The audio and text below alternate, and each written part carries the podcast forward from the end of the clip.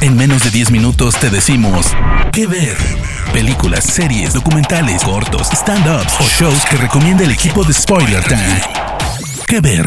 Hola, hola amigos de Spoiler Time, bienvenidos a este podcast con recomendaciones en menos de 10 minutos. Yo soy Diana Su, me pueden encontrar en redes sociales como arroba guion bajo Diana Su. En esta ocasión les quiero compartir una súper recomendación para aquellos amantes de las series policíacas, que puedo asegurar son todos, porque este tipo de dramas la verdad es que nos encantan y nos atrapan a todos. Se trata de Criminal Minds, también conocida como Mentes Criminales. Su historia es particular y digna de admirarse para aquellos que sueñan con trabajar dentro de la industria del entretenimiento. ¿Por qué les digo esto? Con 28 años de edad y sin experiencia profesional previa, Jeff Davis, quien estudió cine y realizó una maestría en guionismo, comenzó a desarrollar la serie Criminal Minds. Dos años después, en 2005, CBS estrenó la primera temporada, la cual desde su debut logró conquistar a la audiencia. Definitivamente una gran historia de éxito. Pero ese éxito no se quedó solo dentro de Estados Unidos. La solidez de la historia conquistó al público internacional, siendo el latinoamericano, hay que decirlo, uno de los fandoms con mayor apoyo que demostró desde el inicio de sus transmisiones a través de la señal de AXN y hasta su temporada final.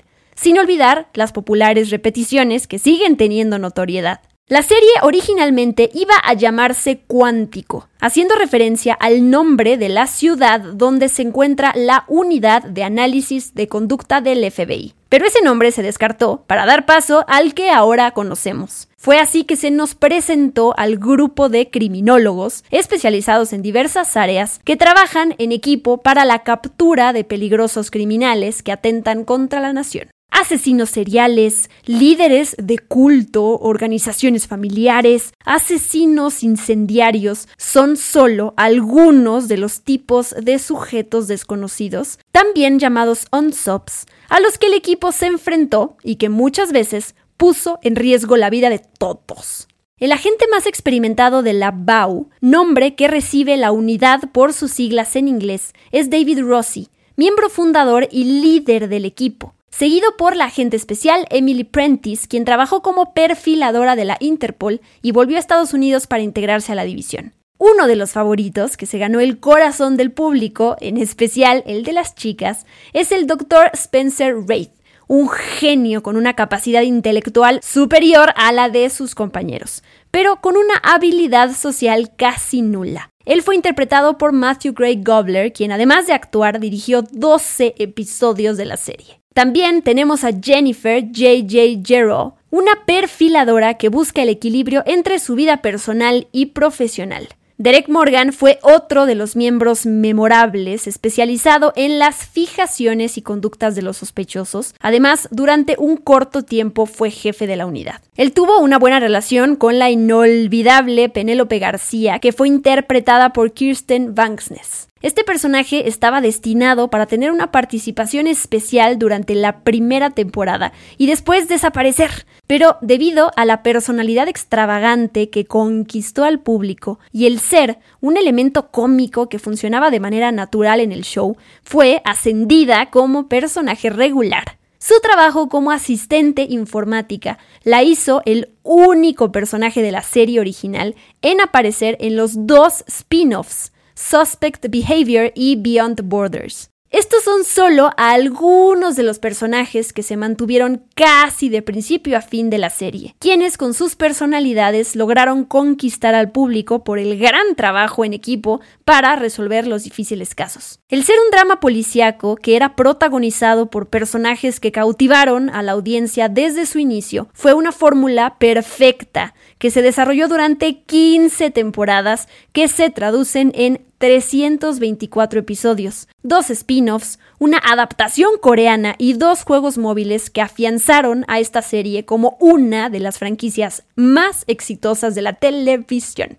A un año de la temporada final, CBS anunció que la serie volvería con una nueva temporada que tendría de regreso a varios personajes de la BAU, pero a diferencia de temporadas anteriores, esta vez la temporada completa se centraría en un solo caso, profundizando más en el trabajo en equipo de todos. En paralelo se desarrollaría una docuserie que honraría a los personajes de la vida real que inspiraron la creación de la serie. Así que ya saben, no pueden dejar de ver Criminal Minds a través de la señal de AXN, la cual constantemente presenta viejos episodios y maratones de temporadas completitas. Lo mejor es que la construcción de su guion está hecho para que puedan verlo de principio a fin si así lo desean o por episodios aleatorios. Pero la buena noticia que les traigo es que a partir del 5 de abril en punto de las 8.20 am y todos los días del mes, AXN presentará una maratón de la serie completa. Sí,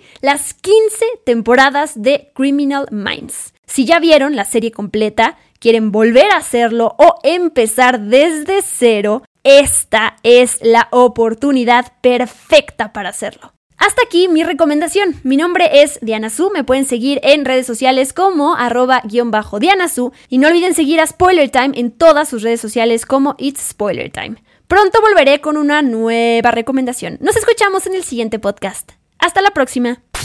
De parte del equipo de Spoiler Time, esperamos que te haya gustado esta recomendación. Nos escuchamos a la próxima. ¿Qué ver?